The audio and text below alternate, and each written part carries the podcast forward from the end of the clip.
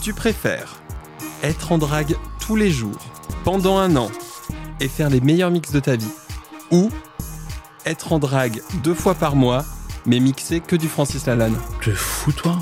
Non, mais sérieux, euh, mais je pourrais pas être.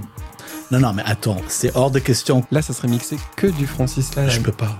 Mais non, impossible. Donc tu préférais être en drague tous les jours et faire des mix incroyables écoute, je- de toute façon, je vais tenir trois jours, après tu peux m'enterrer. Hein. Queen of you. Non mais t'es fou, tous les jours en drague, my god. Ça c'est une bonne punition je trouve.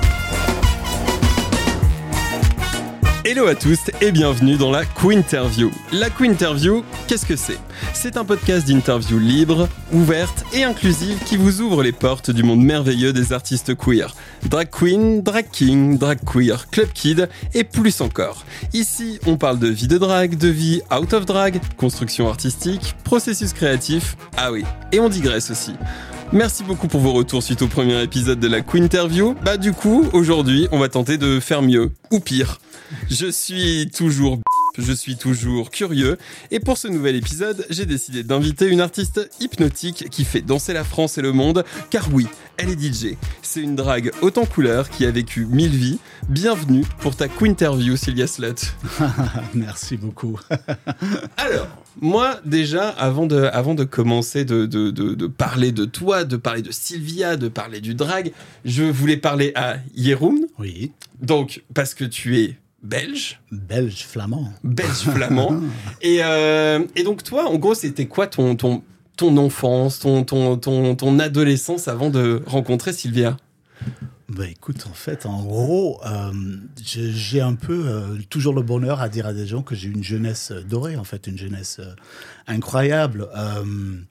J'étais élevé par des parents hippies, mais il n'y a pas plus hippie à fond. J'ai- Je suis né en 69 et euh, oui, compte, compte, compte, c'est mon âge.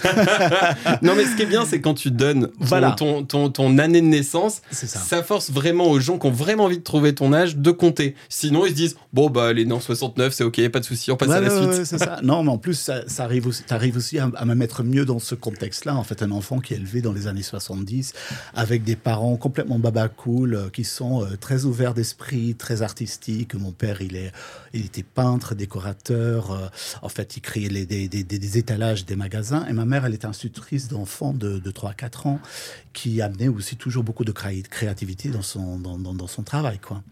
Et du coup, bah, j'ai eu beaucoup, beaucoup de chance. Euh, J'étais euh, un petit garçon gâté, mais pas gâté avec des objets ou avec des jouets. C'est juste gâté de vivre à la campagne, dans une superbe maison, une sorte de petite ferme, avec une énorme forêt, euh, jardin à côté, où j'avais mon, euh, mon petit maison en bois dans les, dans, dans les arbres.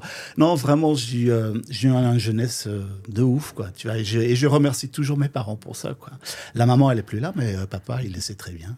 Et, et en fait, je pense que eux, ils, ils ont vraiment contribué à, à que je puisse me développer tel que je suis maintenant. En fait, j'ai énormément de de gratitude envers eux quoi parce qu'ils ont jamais me ils m'ont jamais bloqué en fait. C'est ils ont très vu qu'ils avaient un enfant un peu spécial qui adorait de se déguiser de dessiner de de bricoler Euh, j'étais un enfant assez solitaire aussi euh, parce que tu vis à la campagne. Ma petite sœur, elle est née trois ans après. Et euh, voilà. Et euh, moi, j'étais un, petit garçon gay. Ma mère, qui déjà, bon, elle était institutrice d'enfants de 3 à 4 ans, elle a quand même vu direct qu'elle avait un enfant qui était très doué pour le dessin, qui était un peu, voilà, qui sortait un peu de l'eau, qui, était très créatif. Et bah, elle a poussé ça. Elle a, elle a été vraiment très fière de tout ça et elle a tout de suite compris bah, qu'elle avait un petit artiste, euh, entre guillemets, à la maison. Est-ce que tu sais ce que tu cherchais quand tu, quand tu Hmm. dessinais? Enfin, j'ai compris très vite, enfin, tout le monde a vite compris que j'étais complètement gaga de tout ce qui était Disney. J'étais fasciné par le, le monde Disney, euh, mais tout, hein, à la fois les dessins animés, on regardait la télé française avec nous, enfin, les, les émissions de Pierre Tchernin avec, euh, tu sais, les, les Disney, Disney, Disney Clips. Et euh, pour nous, enfin pour moi et pour mes parents aussi, c'était vraiment euh, Disney, c'était euh, quelque chose qui était vénéré, quoi. Tu vois, on avait énormément d'admiration pour ces dessins animés. Moi après, je suis devenu aussi complètement fasciné par les parcs d'amusement Disney, enfin toute la créativité, autour. Et oui, très vite, j'avais compris que le dessin animé, pour moi, c'était peut-être l'idéal. J'ai fait mes études là-dedans et je pense que même c'est un des raisons que je savais déjà très bien vers mes 12 ans que je voulais faire de dessin animé, que mes parents, ils m'ont poussé là-dedans en me disant bah écoute, euh, t'as rien à faire ici dans cette école euh, qui est juste une petite école euh, du province.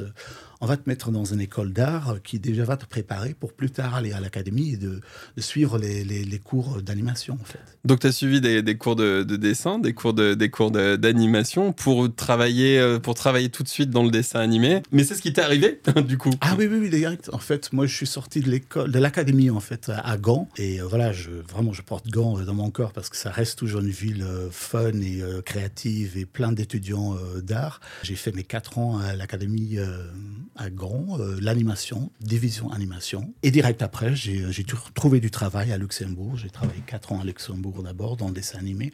Et en gros, je bosse depuis 35 ans dans le dessin animé. Là, là, tu, là, tu, là, tu minimises un petit peu. C'est-à-dire que tu disais que tu étais un grand fan quand tu étais tout petit des films Disney. Tu as travaillé pour, pour quel studio qui commence par un D, qui finit par euh, Isney. Oui, oui, du coup, je, travaille depuis 4 ans à Luxembourg et j'étais malheureux comme un pou à Luxembourg parce qu'il n'y a, rien à faire. Il n'y a rien, rien de fun là-bas. C'est que des, des, gens qui travaillent dans la finance et bref. Mais je bossais dans un studio qui fabriquait des séries euh, déjà pour euh, la télévision française. Et euh, j'avais eu l'opportunité d'envoyer mon book en fait à Walt Disney Feature Animation, qui était à ce moment-là implanté euh, à côté de Paris à Montreuil. Ils avaient créé un studio là-bas qui aidait en fait euh, la maison mère à Los Angeles à fabriquer les, derniers longs métrages qui étaient faits en 2D, c'est-à-dire à la main sur papier. Et bah, j'avais envoyé mon book et bah, évidemment j'ai décroché une place au début en tant que petit assistant animateur. Et à la fin, je suis devenu, euh, les dernières quatre ans, j'ai bossé quand même 11, 11 ans pour Disney, Disney à Montreuil.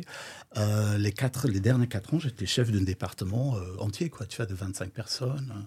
C'est nous qui gérions en fait les clean-up et c'est un peu le moment où on met en propre les dessins des animateurs. C'est nos dessins qui vont être à l'écran.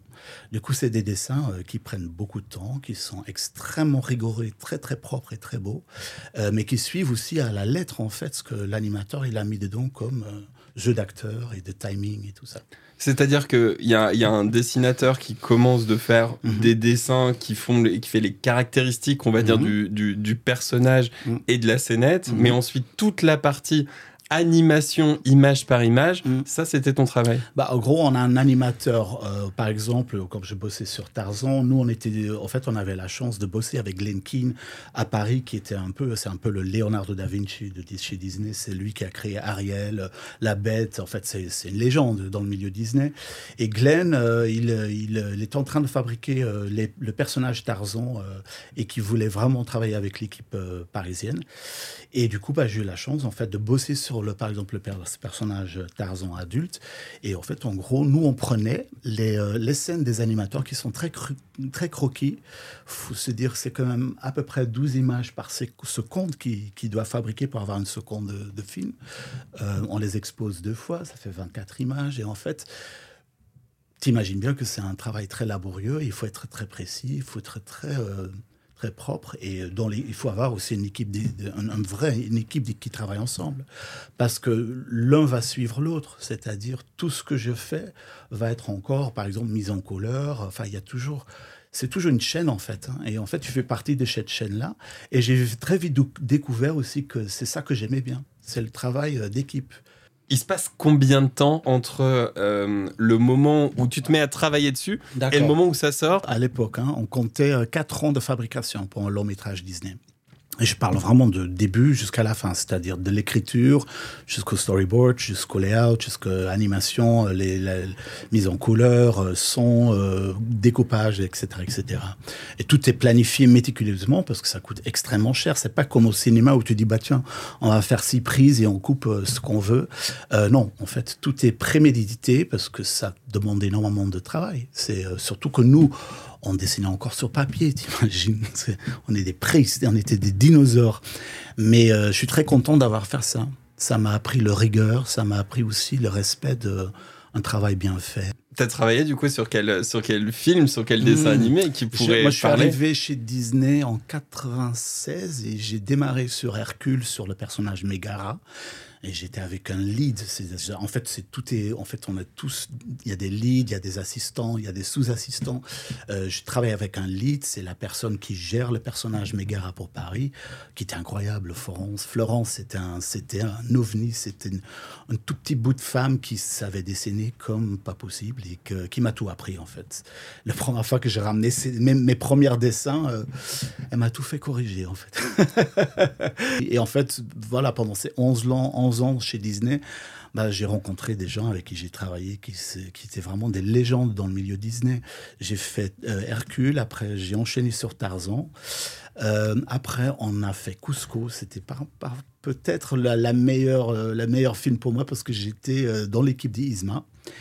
Euh, et, du coup, j'avais l'occasion aussi de travailler avec mon lead à Los Angeles, qui était Cathy Bailey, qui est une légende chez Disney. C'est elle qui a mis en, en, fait, qui a fait le clean-up de tous les personnages villains. De Disney. Les méchants. Ah bah oui. Et moi, évidemment, je suis un dingue de Disney villains. C'est vraiment mes personnages préférés. Et oui, madame, elle avait fait euh, de Ursula, Scar, Gaston, euh, tous les villains, elle les a fait. Et moi, j'étais dans son équipe d'Isma. Du coup, chez Disney, il y a des spécialistes méchants. Mais en fait, nous, on est comme des acteurs. En fait, à un moment donné, on est considéré presque comme des acteurs. Il faut mieux caster un acteur là où il va être à l'aise. Ça veut dire que tu as aussi des animateurs qui sont très forts dans des scènes très intimistes. Tu as des acteurs qui. En fait, ça des dessinateurs d'animation qui sont très forts dans les, choses d'action. Et chacun est un peu casté selon ses, euh, voilà, ce qu'il a à offrir au film. Donc t'es un méchant et du coup bah tu fais des rôles de méchant. Un drôle de méchant. non mais les méchants sont quand même beaucoup plus drôles que le, les, les, princesses. C'est who fucking cares? Princesses are boring. on est d'accord. Pour poursuivre cette interview, on a découvert que bah, lors de la première interview, il y avait mon assistante éditoriale qui s'appelle euh, Mia. Et Mia, elle est de retour. Et Mia, elle a encore plein de questions à poser. Oh. Bonjour Mia.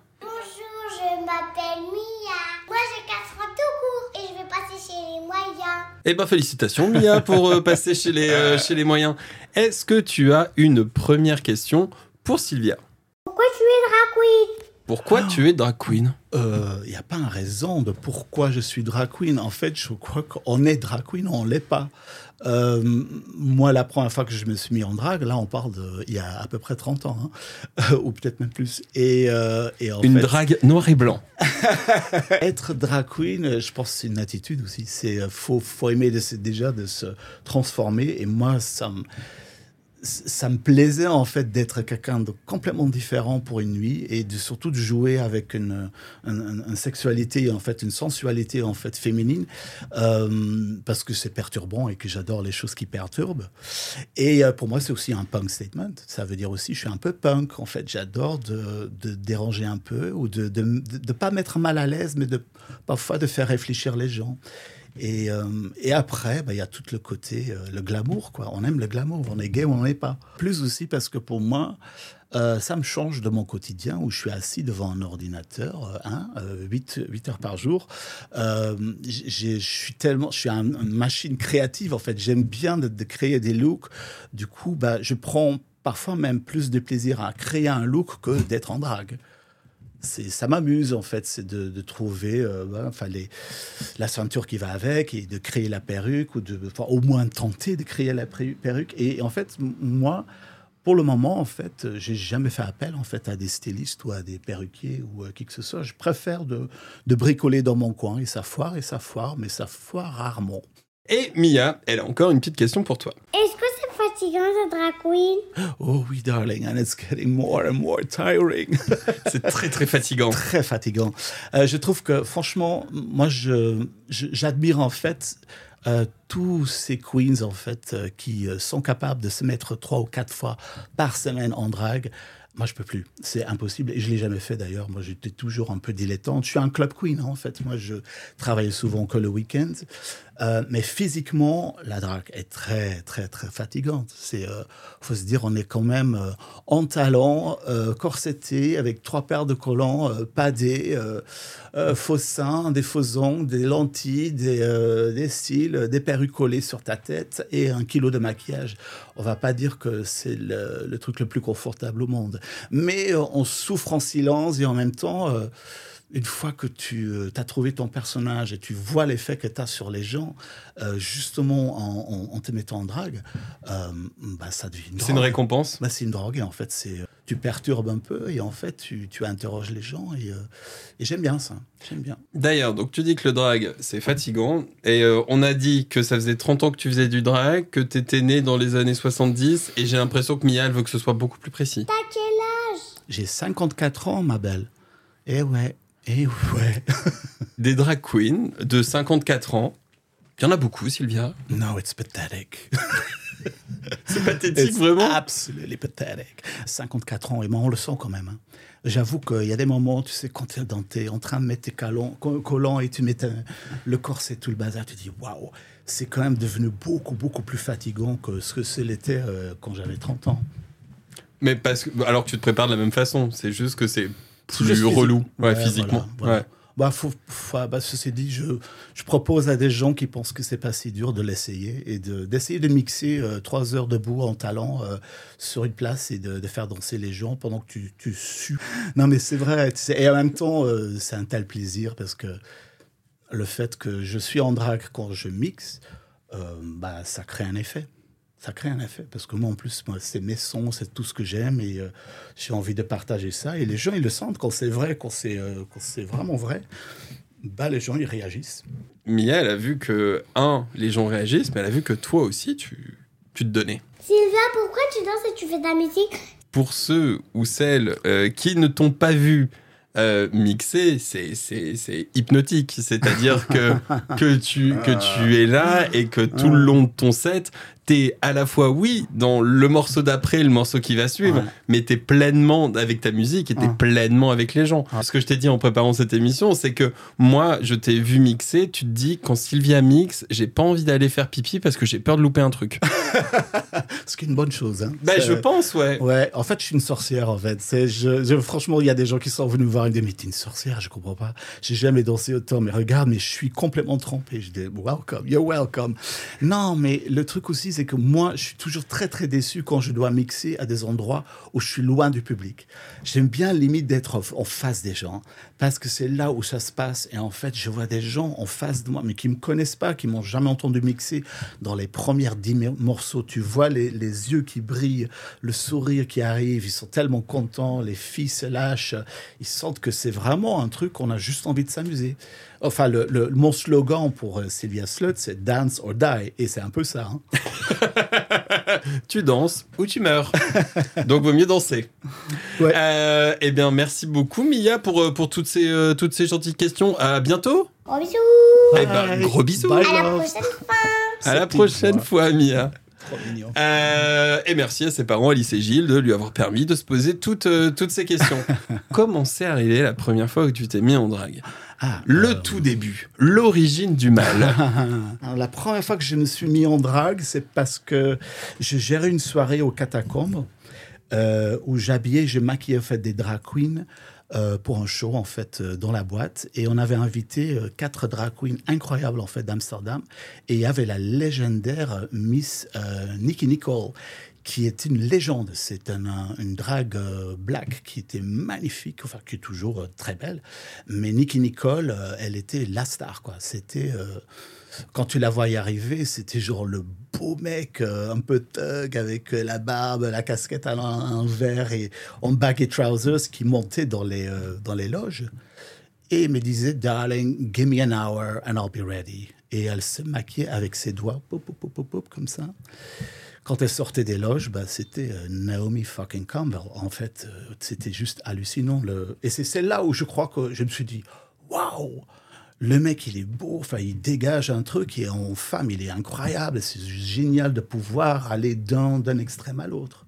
Donc c'était quand tu travaillais dans, dans, dans, dans, cette boîte Les Catacombes où tu as eu tes premières mhm. rencontres avec, avec des artistes de drague. Tout à fait. Et elle, elle me regardait maquiller d'autres dragues elle se retourne, elle, elle, me dit, mais, elle me dit, darling, elle me dit, mais pourquoi tu passes ton temps à maquiller des dents Elle me dit, mais tu t'es vu euh, ta façon de danser, ta façon de bouger, tout ça? Elle me dit, mais try it. Et je dis, ouais, bah, écoute, why not, en fait, on essaye. Ça t'était jamais passé par, euh, par l'esprit? Je trouvais ça fascinant, mais j'étais pas encore dans le moment où je me suis dit, ah, j'ai vraiment envie de faire ça. C'était le début des années 90. hein. Le, le drag, c'était un peu un truc que tu voyais underground. Euh, parfois, on voyait des drags dans les boîtes, mais pas tant que ça à l'époque. Et d'un coup, bah, RuPaul est arrivé avec son You Better Work, son single, et euh, le drag était lancé. Quoi. Ah bah ça, euh, Ça, classique. c'est vrai, c'était. euh, Classique. C'était 90s Models et il y avait RuPaul, quoi. Alors, vraiment une période incroyable. hein. Ça, ça, ça a marqué vraiment une époque parce que Oh. on se dit, on se dit que nous, euh, dans les années euh, bah, de, de 2020, etc., RuPaul est une icône grâce Mhm. à l'émission Mhm. RuPaul Drag Moi, Race, je connu grâce comme ça. à toutes les franchises et tout. Mais déjà, il y a 30 ans, Oui.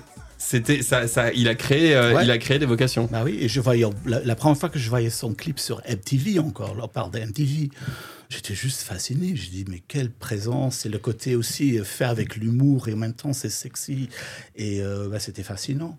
Et euh, bon, bah, d'un coup, il y avait, dans tous les boîtes en Belgique, et même à Paris, tout ça, bah, les drag queens sont devenus un peu des personnages qu'il fallait avoir dans ta boîte si tu voulais être vraiment sérieux, prise au sérieux. Et ben à l'époque, les filles, ils faisaient du, travail clubbing. Et euh, ben, ils étaient bien payés à l'époque. C'était vraiment, il y en avait qui travaillaient tous les soirs. hein. C'est à, à Paris, euh, le Queen, euh, ben, il y avait les les, les, les, les Tyra et tout ça, qui étaient là. Ils étaient là. C'était pour nous, c'était pour nous, c'était les icônes quoi. Ça t'avait jamais vraiment traversé l'esprit avant? Bah, en fait, je, je me suis dit, bon, bah, autant t'essayer. Déjà, j'étais danseur gogo, en fait, euh, dans, dans des boîtes en Belgique et dans le nord de la France. Où je dis, bah, why not, tu vois, let's try it out. De toute façon, euh, je, sais maquiller parce que j'avais suivi des cours de, maquillage de théâtre déjà quand j'étais à l'académie. Et je voulais juste, mais je voulais juste le faire à un point où les gens, ils disaient, waouh, ah ouais, quand même. Euh, il rigole pas, quoi, tu vois. Il le fait sérieusement. Du coup, j'avais acheté mes talons à New York, mes premières pleasers. White stripper heels, God, shoot me. Des talons hauts, blancs, de stripteaseuse. Voilà. Non, je fais la traduction euh, pour euh, nos amis pas anglophones. ouais, je suis désolé, en fait, j'interjecte un peu trop. euh, Mais j'y peux rien, c'est ma deuxième langue. Et euh, le sois content que je le dis pas en néerlandais. Exactement, parce que là, je ne pourrais pas faire la traduction. Non, je pense pas. non, je pense pas. Je l'ai fait et euh, évidemment, bah, j'avais fait mon petit maquillage nude 90s, tu sais, le côté où, tu, où tu pensais que ça marchait en fait d'avoir des lèvres en fait euh, juste glossées. Et euh, bon, c'était pas moche-moche, mais il y avait, y, euh, y avait du potentiel, on va dire. Et les gens, ils le voyaient très vite.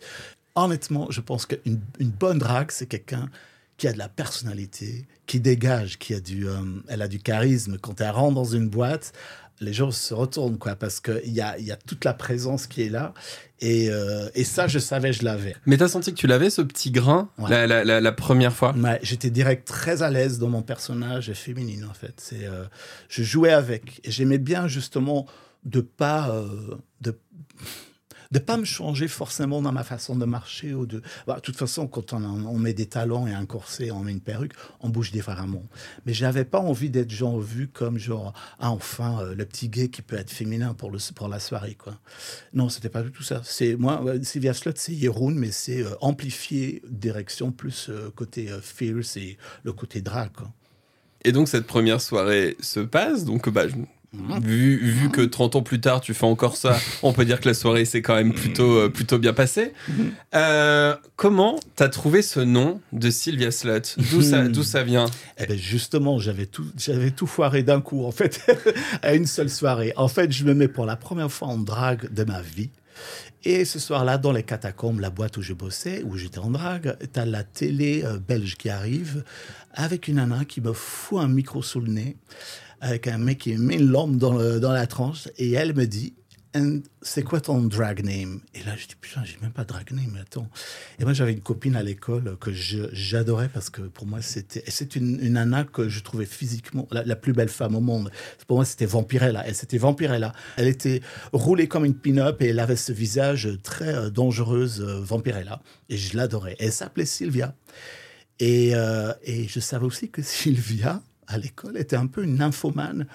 Et, euh, et j'ai quand même vu pas mal de trucs, en fait, quand on partait euh, en camping, en excursion avec euh, l'académie, que c'est une peu euh, une, une bonne pute, quoi. Ah, ok.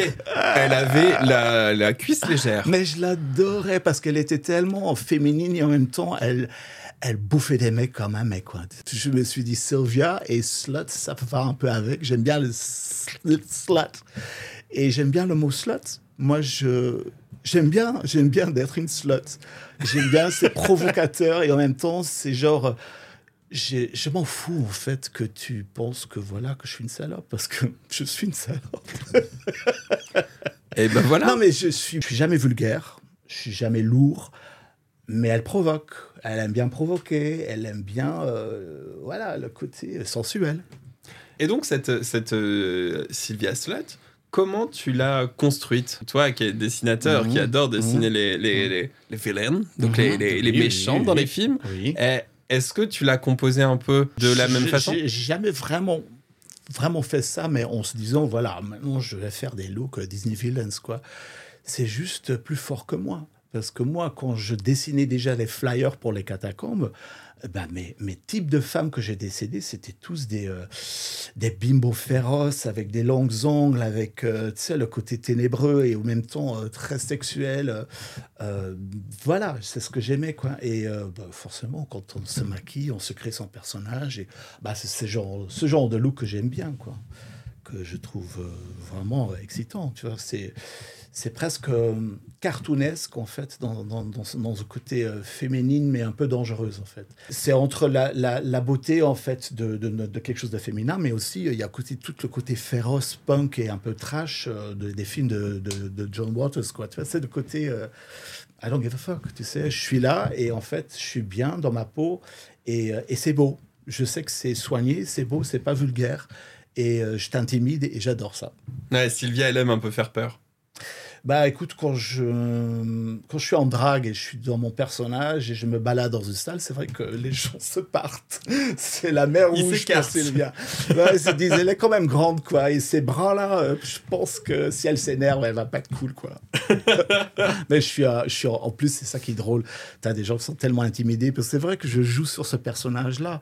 Mais quand les gens, euh, ils, ils, ils, viennent me voir et ils discutent un peu avec moi, ils disent tous, oh là là, mais t'es tellement sympa, t'es cool, t'es drôle. Je pensais que t'étais une, une vraie bitch, t'étais vraiment mauvaise et tout ça. Euh, non, en fait, c'est un peu le personnage aussi. C'est et en même temps, tu vois, j'ai pas envie de toute la soirée euh, d'expliquer à des nanas, ouais, ouais, tu peux te maquiller comme moi, tu sais, fiche-moi la paix, en fait. ouais, Sylvia, elle est pas là pour se faire des copines, ah non, quoi. Ah non, pas du tout. Non, non, non, non, non. En fait, je suis très sélectif aussi. Hein. Tu sais, je, je suis quand même un dessinateur. Je, je regarde très vite les gens et je, je, je vois tout de suite dans le regard la façon de dire les choses, de bouger, de venir, de m'approcher si je, si on va cliquer au pas et si je sens que voilà, t'es le antienne d'Inde qui veut faire son, son Insta, euh, fuck off quoi. I don't have the time. Elle n'a pas le temps, ok? À bon entendeur, Sylvia n'a pas le temps. Mais par contre, les gens qui, qui arrivent à m'aborder, qui ont un sens d'humour et qui sont pétillants et qui ont euh, voilà, quelque chose de vrai et qui sont pas en train de se la surjouer, euh, oui, oui, bien sûr. Je rencontre plein de gens aussi où je dis waouh, cool quoi. C'est cool que ça t'a. Moi, j'ai rencontré Cookie, Cookie Conti, je l'ai rencontré. Elle, elle, raconte toujours ça. C'est que j'étais sur la scène au yo-yo en train de faire du gogo pour une grosse soirée. Je sais plus, je crois que c'était un club sandwich ou, ou, I don't know. Et euh, elle était là, elle était en bas, elle me regardait, je la regardais. Je dis waouh, elle est super bien maquillée, c'est là. Et je descends dans la foule, elle me dit, on aurait dit le requin qui arrivait. C'était les dents de la mer. Dit, je te vois arriver de loin avec tes yeux là, dans la foule. Les gens, les gens qui s'écartent. Et je me suis pointé devant, devant elle. Et je dis, je dis, mais t'es qui toi? Elle m'a dit, ben moi, je suis, euh, je suis Cookie. Euh, c'est la première fois que je me mets en drague. C'était la première fois qu'elle ah se ouais? en drague. Incroyable. Et je dis, girl, et je la regarde et je dis, continue. This, I said, this is drag. Ça, c'est drague. Ce qui est incroyable, c'est que bon, Ouais, Cookie Conti, ouais, donc oui. pour, pour ceux qui ne la connaissent pas, euh, c'est une drag queen qui a une trentaine d'années, qui a fait plein de choses Mmh. à Paris, notamment des, des concours de, de, de drag queen et tout. C'est une légende, C'est une c'est une légende. légende dans Paris qui participe en ce moment à la saison 2 de Drag Race France, donc c'est quand même très très marrant. Bah oui. Avant de te lancer dans le, dans le DJing Oui. et le mix, Oui. c'est assez récent. Ça, on va dire dans la, Oui, dans, le- dans la oui, vie de, bah, dans la vie de Sylvia. oui, Mais oui, avant, ouais, tu je me per- Je disais. performais un peu à gauche, à droite. euh, euh, en fait, je, je me mettais toujours en drague, mais pour le fun, pour sortir avec, euh, avec Nicky Doll, qui était encore un bébé. Et euh, on mettait un pizza dans le four et on se maquillait ensemble. Et on était avec Poison Irish, qui est une drag queen incroyable aussi euh, sur Paris. On était une petite bande, en fait, de copines. Euh, Il y avait Ju- Ju- Julien, l'assistant, en fait, de Nikki, qui était à l'époque, c'était Pipa Vegas. et on sortait au Club Sandwich. On se maquillait ensemble et on faisait, la fête.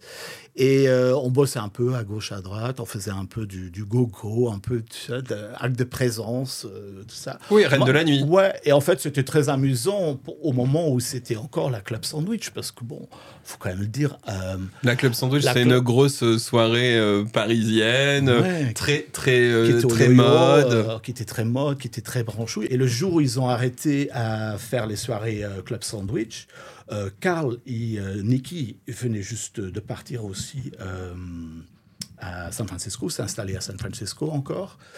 Et moi, j'étais là, genre, genre mais au fait, y a, déjà, il n'y a plus de soirée pour sortir où je vais vraiment m'amuser. Il n'y a pas Carl. Euh, je fais quoi avec mon drag Je finis. Enfin, c'est plus du tout amusant. Moi, je suis pas du tout la, le personnage qu'il faut mettre dans un circuit, euh, circuit party. Les circuit parties, c'est ce genre de grosses soirées gays où dans les premières 10 minutes, les mecs sont sous ké- kétamine et qu'ils ont, euh, sont en jockstrap et que tout le monde euh, sait même plus qui est son nom. Quoi. Enfin, je suis désolé, hein, je suis un peu dur, mais vraiment, j'étais tellement, j'étais tellement dégoûté, moi qui avais vécu les années New Wave, New Beat, House, Acid House, euh, Tech House, tout ça, enfin, tout ça, euh, et, en fait d'avoir une musique en fait qui est tellement monotone et en fait qui marche que quand on est vraiment dopé à mort. euh, je suis désolé, c'est pas c'est pas mon truc. Et du coup, j'ai râlé, j'ai râlé, et je me rappelle toujours que Poison dans les loges, elle se retourne et fait, bitch, elle dit tu vas arrêter de râler là, c'est bon, elle me fait. Euh, ah, tu fais chier, elle me fait, euh, c'est chiant. Euh, Elle me dit, euh, Mais si tu t'amuses pas à ces soirées-là parce que la musique, elle te convient pas, mais deviens DJ, fais-le toi-même. Hmm. Et en fait, je me suis dit, mais en fait, elle a raison. Et j'avais ça, ça, ça trottait dans ma tête où je me dis, je devrais essayer. Mais j'avais peur, techniquement, euh, d'être- pas être à la hauteur et je, je ne le suis toujours pas. hein. Et comment ça s'est passé? Bah, Justement, la première fois que tu as fait un, un, un DJ set. Ah, la première en- fois. Bah oui, en drague. ce qui s'est arrivé, en fait, à vrai? J'avais, j'avais supplié à. Non, supplié, j'avais demandé à Ghost, qui faisait ses soirées tech noires euh, au club à Paris. Euh, elle gère en fait des grosses soirées euh, tech noires. C'est un son euh, new wave, dark wave, goth, mod. euh, c'est très underground. Et euh, j'allais voir Ghost et je suis, mais j'aimerais tellement de mixer un soir un ton tech noir. Et elle m'a regardé, elle m'a dit, mais chérie, mais hein, j'ai peur que tu vas jouer trop happy, trop house, trop gay. Elle me dit, tu sais ce que c'est du new wave? Là, je la regarde et je fais, bitch. J'étais né, en fait. Euh, enfin, t'étais pas encore né quand j'étais en train de danser dessus, hein, sur le new wave. Elle me dit, bon, écoute, allez, je te laisse faire, amuse-toi. Et j'ai mixé pour une, une première fois. J'arrivais pour mixer deux heures tout au début de la soirée. Et en fait, une heure dans mon mix, elle vient me voir avec une salle pleine, avec des gens qui étaient tous en train de crier tellement ils étaient contents. Et euh, Ghost, elle venait me voir, elle me disait, mais euh, Sylvia, Sylvia, est-ce que tu as plus de matos? Parce que les gens, ils ont envie que tu continues à mixer. Je dis, bah, écoute, t'inquiète, j'ai un, un mix de 7 jours, si tu veux. Et j'ai mis réellement, la première fois que j'ai mixé, j'ai mixé 6 heures. J'étais vidé, vidé, mais tellement content. Tu parlais tout à l'heure de, de Nicky Doll, donc de Karl. Oui. Comment, comment tu l'as comment tu l'as rencontré euh? J'ai travaillé pour une soirée de mon copain, en fait, de mon mec, euh, à Pigalle, en drague. Je faisais un playback sur scène là-bas. Euh, C'était dans le raid. Et je vois dans le public quelqu'un, en fait, une- juste devant moi, une jeune fille, drague, je ne savais pas qui c'était, une blonde avec une énorme frange qui me regarde avec euh, oh, les yeux euh, énormes comme ça. Et je descends de la scène, elle me chope et elle me dit Oh, J'adore ton drague, mais t'es ouf, t'es euh, t'es une bête et j'adore ce que tu dégages. C'est félin, c'est agressif, c'est beau. j'ai envie de te connaître, j'ai envie de faire plus de drague aussi. Et moi, j'avais pas compris en fait que c'était une drag. Moi, je pensais au début que c'était vraiment euh, ou une, une, une, une trans ou, euh, ou euh, juste une, jolie nana, quoi. Du coup, bah, on s'est rencontrés, hein, on s'est plus quittés. hein. En fait, on est presque famille. hein. Pour moi, c'est pour moi c'est un des seules personnes dans ma vie où j'ai vraiment une relation privilégiée et, et- amicale qui va beaucoup plus loin dans juste des amis. Quoi. Pour moi, c'est mon petit frère, c'est ma petite sœur. Et, euh, et ce qui était génial aussi, c'est de voir toute son évolution. Quoi. Mais je, ça m'a pas du tout étonné, en fait. J'ai, euh, je crois que j'ai toujours un peu le nez de repérer, en fait, euh, des gens avec quelque chose de plus. Et ça m'a toujours fasciné de voir avec quelle aisance Carl il a, il, il- il- il- voilà, il est parti en fait de rien. Enfin, je- je- j'ai un peu peur pour lui parce que il fait tellement de choses. Je me dis mon Dieu quoi, pourvu que ça continue comme ça, physiquement que c'est tenable et tout ça, moi je pourrais pas. Ce, serait impossible. Son, son évolution, son, son parcours, euh, t'en penses quoi de Ah, un ouais, mais moi, Déjà parce que vous regardiez RuPaul euh, Drag Race Mais ensemble, en oui. coiffant vos perruques, en oui, vous préparant pour partir enfin, en je soirée. sa perruque. Voilà. C'est- Ah ouais. Ah ouais. Ah Nickel, ouais. nickel coiffe pas ses perruques. Non, ce qui est bien en fait aussi, c'est que c'est beau aussi parce qu'à l'époque, euh, Nikki s'est maquillée euh, très légèrement. En fait, elle était toujours prête euh, un quart d'heure. Moi, je n'avais même pas encore mon fond et elle était prête. Elle était là, bon alors, euh, on, prend, on prend un premier verre. et et j'étais là, bitch, je n'ai pas encore mon fond là, tu ne fiche pas la paix. Et elle me disait toujours, oh, j'aimerais bien de faire des trucs beaucoup plus drague et plus dessinés comme tu le fais. mais sur moi, ça risque d'être complètement ridicule. Et, euh, et en fait, petit à petit, bah, il a quand même commencé à, expérimenter. Enfin, je l'ai, je, l'ai jamais euh, non plus euh, coaché. Hein. C'est pas quelqu'un qui a besoin d'un coaching. hein. C'est quelqu'un qui va trouver très vite ce qui marche pour lui et, et qui sait le faire aussi. Et, euh, mais, euh, mais je sais que ce qui est beau aussi, c'est que même maintenant encore, euh, c'est pour lui, c'est vraiment important aussi d'avoir mon point de vue sur ce qu'il est en train de faire, ses nouveaux looks. on, discute toujours de pas mal de détails aussi, de, tout le processus qu'il est en train de faire, autant sur ses clips, ses trucs. Et je suis aussi, je pense aussi, un des des les seules personnes qui, qui va aussi vraiment dire quand ça va pas. Euh, qui, qui l'aime tellement euh, que quand je, moi je trouve que visuellement ça fonctionne pas, je vais quand même essayer de l'amener, quoi, tu vois. C'est euh, après, euh, après je suis pas là euh, pour critiquer non-stop. euh, c'est son drague, ce que je veux dire, c'est son bébé, et à un moment donné, bah faut laisser les gens faire ce qu'ils ont envie de faire. Mais voilà, j'ai j'ai autant appris de lui que lui il a appris de moi, et euh, Mais, mais c'est- beau ce, ce lien que, ah que, non, mais que vous attends, avez. quand j'ai vu le.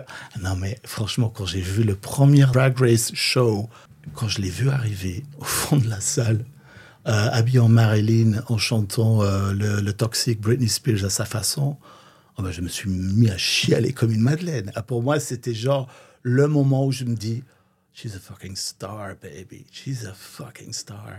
Et, Plus, euh, plus que le fait d'animer euh, Drag Race France, c'est vraiment là, le, la, Ouais, la voir tu sais pourquoi, Tu Drag sais Race France je, Live. dis- je me suis dit ça? Parce que là, j'ai vraiment vu la réaction des gens. Ah, C'était électrique. Tu voyais, tu sentais une vague d'amour, de, de, de- d'admiration et de, des gens. Ils étaient stupéfaits par euh, bah, son aisance, la façon. Elle a pris le micro, elle a commencé à parler. Je dis, wow, she has it all. Elle l'a quoi. On arrive bientôt à la fin de l'émission. Mhm. Avant de, de, de, de fermer les portes du pénitencier, Mhm. euh, qu'est-ce que qu'est-ce que toi tu pourrais conseiller à euh, des personnes qui ont envie de se lancer dans le dans le drag, qui se disent tiens il y a quelque chose qui m'intéresse, qui me plaît et tout, pour ne pas commettre des erreurs que t'as que t'as commis au début de, de, ta vie drag. Déjà, j'allais dire, mais ne le fais pas, il y en a déjà assez. Tous les coins de rue, on a des drag queens. Moi, j'arrive plus à suivre. hein. Je suis, en fait, maintenant, moi, je, tu sais, euh, je suis à cet âge-là où je dis, I don't fucking care anymore. Elle a lâché Mais, la mais en rampe même temps, bon, voilà. Moi, je vois quand même toujours, euh, toujours des, des pépites qui arrivent, des jeunes petits drags où je fais waouh, ouh, il y a du talent, ouh là là là là là, ouh, she- she- she's fierce. Euh, J'en vois euh, où je dis waouh, bravo. Hein. Et euh, mais, mais euh, donner un conseil, euh, ouais, si un jour tu veux te mettre en drague, bah déjà en, pre- en premier, achète-toi des bonnes pompes, des pompes qui te font pas trop mal aux pieds, où tu es à l'aise dedans, parce qu'il y a rien de pire, c'est d'être mal à l'aise dans son premier jour en drague. C'est jamais confortable, hein, mais ce que je veux dire, il y a quand même des limites. hein. Des, des jeunes baby drag qui partent avec des talents qui sont deux tailles de- trop petites. Euh, pour moi, c'est un nono, quoi, parce qu'en fait, ça peut vraiment te dégoûter direct, en fait. Essaye de le faire d'une façon aussi propre, aussi beau possible. Soit en sorte que ton look, elle est, elle est propre, que ton, ton mug, ton maquillage, elle est, elle est propre. Fais en sorte que ça reste quelque chose de plaisant et pas où tu te sens presque, tu vas en rentrant chez toi où tu te dis, oh, mais quelle horreur, en fait. Ouais. C'est pas mon truc. En fait, aller chercher le, le, le plaisir Ouais. de le faire, même si c'est la première Ouais, fois, oui. et même si Et tu inve- sais- investi, investi juste un tout petit peu d'argent quand même pour t'avoir avoir un bon petit corset, un bon paire de talons une belle perruque. Et euh, au moins, tu vois, tu vas te sentir bien dans, dans ton drag. Et ça, euh, quand une drag se sent bien dans son drag, bah, ça se sent. C'est déjà beaucoup plus beau à voir que quelqu'un qui, arrive en, rampant. euh. Il y en a tellement qui me demandent Ah, j'aimerais bien que tu me maquilles un jour. J'ai arrêté tout ça parce qu'en fait, euh, tu sais quoi, va, sur YouTube. si tu veux être une drague, bah, tu te maquilles tout seul. hein. C'est tout. Apprends ça, au moins. Tu vois, c'est quand même euh, 80% du boulot, quoi, ton mug. Si tu veux vraiment faire du drag, bah, t'apprends. T'apprends tout seul. Et maintenant, ce qui est génial, c'est que quand tu vois le niveau de... Parfois, tu as des drags, ils arrivent, ils ont 20 ans. Tu vois le, le mug, le visage de près, le make-up de près. Tu vois la précision dans la tenue, les, le- l'attitude, tout est là. Tu te dis, franchement, c'est quand même une génération... euh, bah, ils se sont ça tous- t'impressionne? bah oui, bah oui, évidemment. Mais évidemment, parce que nous, on faisait avec ce qu'on trouvait. Moi, avec mes vieilles perruques de nylon, euh, de château d'eau, euh, les crépets, c'était des trucs, tu pouvais les jeter. Non, mais c'est vrai, maintenant, bon, bah, n'importe quelle jeune débutante qui a, genre, allez, si elle a 400 euros, elle peut s'acheter une, une, très belle perruque, un corset, un paire de talons, hein, si elle est un peu maligne. Mais euh, et je trouve aussi que maintenant, bah, cette génération, euh, ils sont incroyables. Mais c'est génial en fait. Enfin, on est sorti de ce côté, euh, je dis ça un peu dénigrant, mais ce côté banana café où genre on raconte cinq euh, blagues, blagues, blagues dégueulasses et en fait tout le monde rigole.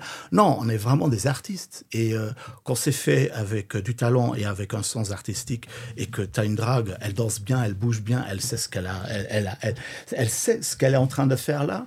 Ah bah attends, bravo. Hein. Moi, je l'ai vu, euh, je l'ai vu la, la première fois que j'ai vu Kitty Space, c'était un drag market il y a des années. Hein. Et là, j'ai dit, oh bah voilà, ok. C'est là, elle a tout compris et euh, elle va plus loin. Et ça, ça, en fait, en tant que vieille drag queen, c'est quand même génial. Je dis toujours vieille, mais en fait, c'est juste, tu vois, je suis. euh, Oui, Voilà, mais, mais, mais, mais tu es une drag queen âgée. Ben voilà, voilà. Et, euh, et c'est beau aussi. C'est très beau Mais aussi. évidemment. Moi, je trouve que ça montre aussi que ben, c'est dans la tête aussi. hein.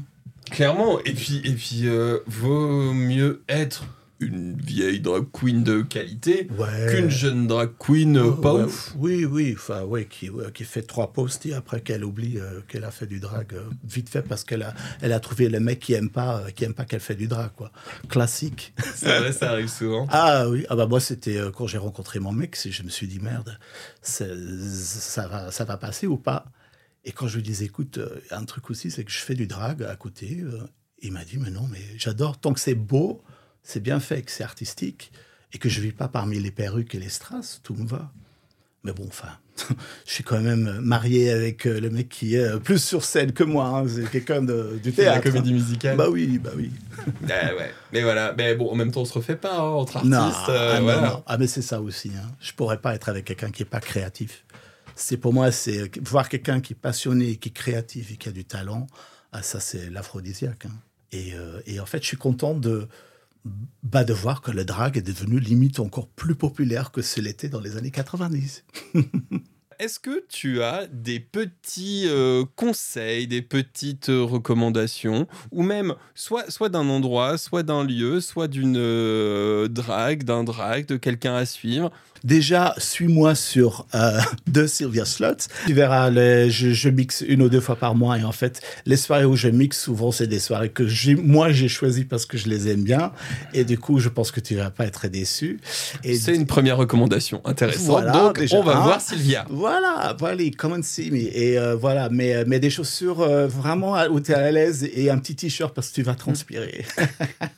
On prévoit un petit ventilo, un On n'est petit pas là éventail. pour euh, rigoler là. Ah, on n'est pas pas là pour rigoler. Ah non, non, Euh, non, non. voilà, vous avez compris. Et, On n'est pas là si- pour rigoler. Et, et sinon, euh, bah, je, je, tous les jeunes drags ou les baby drags, et tout, enfin même tous les jeunes, tous les drags, bref, bah, ils devraient quand même au moins aller une fois euh, au drag market qui est organisé par euh, notre notre cher ghost euh, Lenny Cartwright, parce que c'est vraiment juste génial, quoi, de se dire putain, on a ça en France, quoi, un drag market et euh, qui fait qui se fait maintenant un peu partout euh, en France. Oui, le, le- donc le drag market, pour ceux qui ne savent pas, celles et ceux qui ne savent pas, c'est un marché, euh, tout simplement, drag. Donc c'est-à-dire, il y a plein de de- de- d'artisans drag, c'est-à-dire qui vendent des vêtements, des perruques, des accessoires. Il y a aussi des performances de drag queen plutôt confirmées, enfin Bah oui. confirmées. T'as- Et Il y a aussi des des baby drags. et aussi des du baby nouveau talent qui arrive. Exactement, il y a une sorte de des- scène des ouverte. DJ qui sont euh, vraiment des DJ drag. Il y a France Gaulle, euh, la drag qui bosse avec, enfin DJ aussi,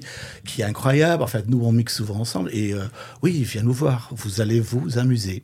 Ouais, c'est un très très euh, Ouais, un très très bon très beau moment. concept. Très très bon concept. moment. Bon bah Sylvia, c'est le, c'est le moment de se, se quitter. Bah oui. Bah merci beaucoup, merci d'avoir été, euh, merci d'avoir été mon invité et merci à tous d'avoir écouté ce nouvel épisode. En attendant le prochain, likez, abonnez-vous, faites tout ce que le monde moderne a fait de vous et à bientôt pour une prochaine Quinterview. Bisous. Bisous.